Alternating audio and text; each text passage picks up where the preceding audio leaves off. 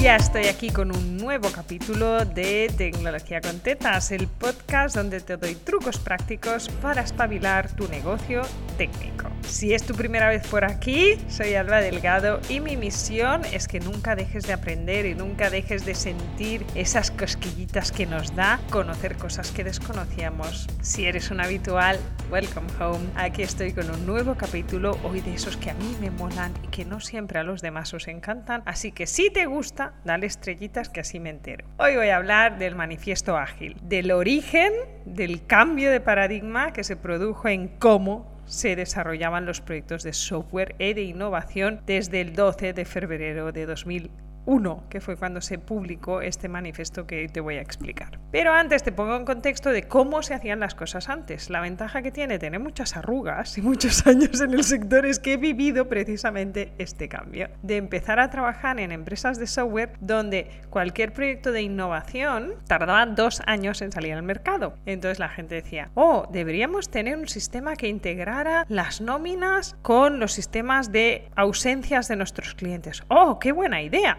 vale, vamos a hacer un proyecto. Y entonces, entre qué? Había presupuesto. Se ponía el proyecto. Venían los de marketing, venían los de recursos humanos. Porque los de marketing decían si esto se podía vender o no. Los de recursos humanos decían, pues, qué había que hacer para que los técnicos pudieran hacer un presupuesto. Estimativo, esto es interno, ¿eh? Si había que contratar a consultores externos o gente externa, hacer presupuestos, cerrar contratos, bla, bla, bla, bla, bla. Para cuando te ponías a hacer algo, habían pasado seis meses. Y resulta que en las normativas de nóminas y recursos humanos, seis meses mucho tiempo te puede cambiar la normativa legal como ha pasado recientemente en España. Entonces, mierda, el proyecto ya no sirve. Pero es que no habías ni empezado a desarrollar y para cuando se hacía todo el desarrollo y entraba a pruebas y luego entraba a formación y a despliegue, habían pasado dos años desde que se decidió lo que se iba a hacer. Y entonces toda la normativa había cambiado, no servía el producto, el mercado había evolucionado, porque en los últimos 20 años, si te has dado cuenta, la cosa se ha acelerado una barbaridad. Lo que hace cinco años era lo mejor, hoy es como un poco mierdecilla. Yo llevo un móvil de hace cuatro años y los móviles de 200 euros que llevan mis hijos son igual de buenos que el mío y el mío era un móvil de gama súper alta cuando yo lo compré. Estamos hablando de esta velocidad de progreso de la tecnología. Así que no puedes tardar dos años a salir el mercado y salir tarde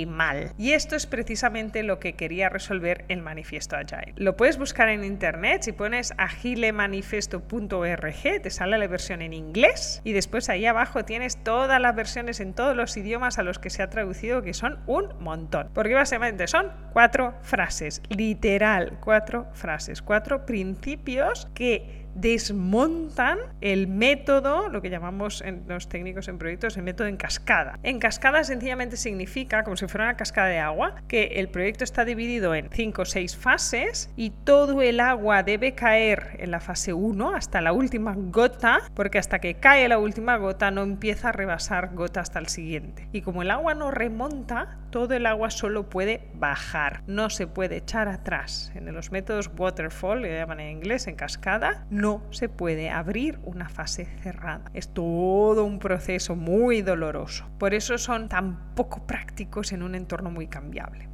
Lo que hicieron esta gente, los firmantes del manifesto, es poner cuatro principios sobre la mesa que contradecían estos principios de cascada y te los voy a leer uno a uno. El primero dice individuos y interacción por encima de los procesos y las herramientas. ¿Qué quiere decir esto? Que hables con el vecino, que no le mandes tickets por el sistema. Los que habéis hecho mucho project management a la antigua, sabéis que a veces es más importante que el ticket esté bien documentado, que la herramienta esté bien descrita que el manual está hecho paso por paso antes de levantarte e ir a hablar con alguien. De hecho, esta era una de mis armas secretas cuando era project manager, que en vez de sentarme en mi silla y hacer tickets, me levantaba y averiguaba en qué planta estaba sentado el director de infraestructuras y me iba ahí, me sentaba y le decía, hola, soy la project manager, tengo este problema, ¿podemos hablar? Y eso resolvía y desencallaba mil veces más rápido el problema que no hacer 800.000 tickets. Luego me llevaba la bronca porque esa reunión que había tenido no estaba documentada en el sistema. Pero estamos priorizando esto, la interacción con los individuos, la interacción con el cliente. El principio número dos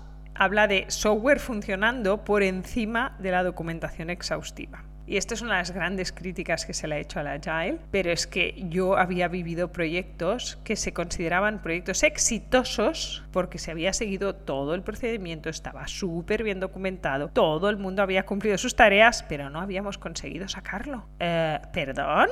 si no has hecho o no has terminado el software que ibas a hacer, eso no puede considerarse un proyecto exitoso, no tienes nada. Por eso los de Agile, que eh, supongo que llevan más años que yo en esto, dijeron, oye, si no hay software que funcione, es igual, no hay proyecto, el objetivo siempre es dejarlo funcionando. Esto es muy de fondo, pero yo vivo mucho esa filosofía. El objetivo es dejarlo funcionando. Si lo trasladas al mundo autónomo, el objetivo no es cobrar y que también, ¿eh? que todos vivimos de esto, el objetivo es que funcione y que se use. Y esto me lleva al principio 3, que es colaboración con el cliente por encima de negociación contractual. Hablar, ver. El cliente, y hablamos de cliente cuando es interno o externo, me da igual, es quien conoce su sector. Si el cliente viene y te dice, ha cambiado la normativa, esto nos pasó en negocio, ¿vale? Estábamos desarrollando una aplicación de facturación y me metieron el ticket buy en el País Vasco obligatorio, casi me mata. Pero si yo no le digo al desarrollador, oye, tenemos un problema y tomo una decisión, ¿no? Y es una decisión a dos bandas. La pregunta es, oye, ha salido esto,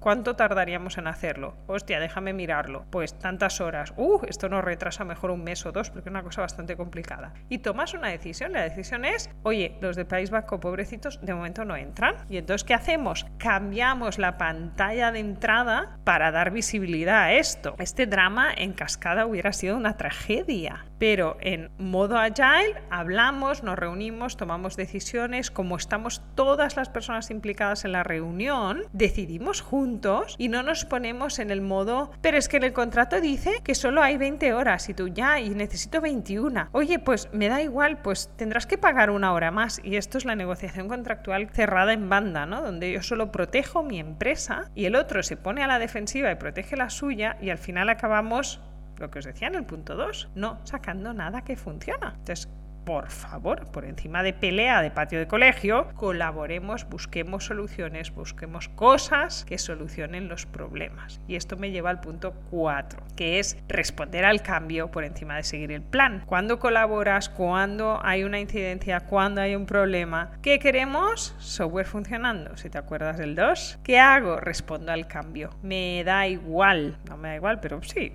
muchas veces me da igual el plan. Si nosotras hubiéramos decidido atender al requerimiento del ticket buy, hubiéramos tenido que cambiar todo el plan de despliegue, de lanzamiento, de desarrollo, de priorización de funcionalidades que teníamos. Hubieras tenido que tirar el plan a la basura y volverlo a hacer. Y esta es el kit de la cuestión de por qué la mayoría de pymes en España son hiper resistentes al agile. Es porque no hay un plan inamovible como lo hay en Cascada, sino que el plan se hace a medida que va evolucionando. Las metodologías agile, cuando las explico en clase y doy clase de gestión de proyectos en alguna universidad. Lo cuento con el mismo símil del río, ¿vale? ¿Te acuerdas que te decía que era una cascada donde el agua no puede remontar? El agua sigue sin poder remontar. Pero lo que estamos intentando es tirar una primera gota de agua que haga todo el recorrido hasta el mar. Y así sé dónde hay una cascada, dónde hay un remolino, dónde hay agua estancada, dónde hay una gente que ha hecho una presa. Es decir, tengo tanta información del camino entero que las demás gotas pueden ir aún más rápido. Mientras que en la cascada todas las gotas se encuentran en el remolino a la vez y no estaban preparadas para ello. Así que este es el símil visual, pero sirve mucho para entender cómo funciona Agile. Lo que quiero es tirar una primera iteración, aunque sea la pantalla de login, hasta el final, publicarla, encontrarme todos los problemas, porque esos problemas son aprendizajes que me ayudan a deshacer el plan que tenía y hacer un plan aún mejor, colaborando con el cliente e interactuando con todo el equipo en directo. De hecho, la gente de, de las metodologías ágiles son muy fans de la colocalización, de estar todos juntos en el mismo sitio. De hecho, son muy enemigos del trabajo en remoto, por ejemplo, porque no puedes levantar la cabeza y decirle al lado, ¡uh! He tenido una idea, ¡uy! Se me ocurrió una cosa. Esto que en el directo, en la misma sala, se soluciona en 10 segundos, en el online puede tardar días. Así que espero que te hayan ayudado a replantear igual algunas partes de tu propio negocio. Estos cuatro principios del Agile. Te lo repito para que te queden en la cabeza. Individuos e interacciones por encima de los procesos y las herramientas. Software funcionando por encima de documentación Colaboración con el cliente por encima de negociación contractual. Y responder al cambio por encima de seguir el plan. Si te ha parecido útil, dale estrellitas que así me entero de que te gustan estas fricadas de Agile tanto como a mí. Y si no, la semana que viene prometo hablar de otro tema aquí en Tecnología con Tetas, el podcast donde te doy trucos prácticos para espabilar tu negocio técnico.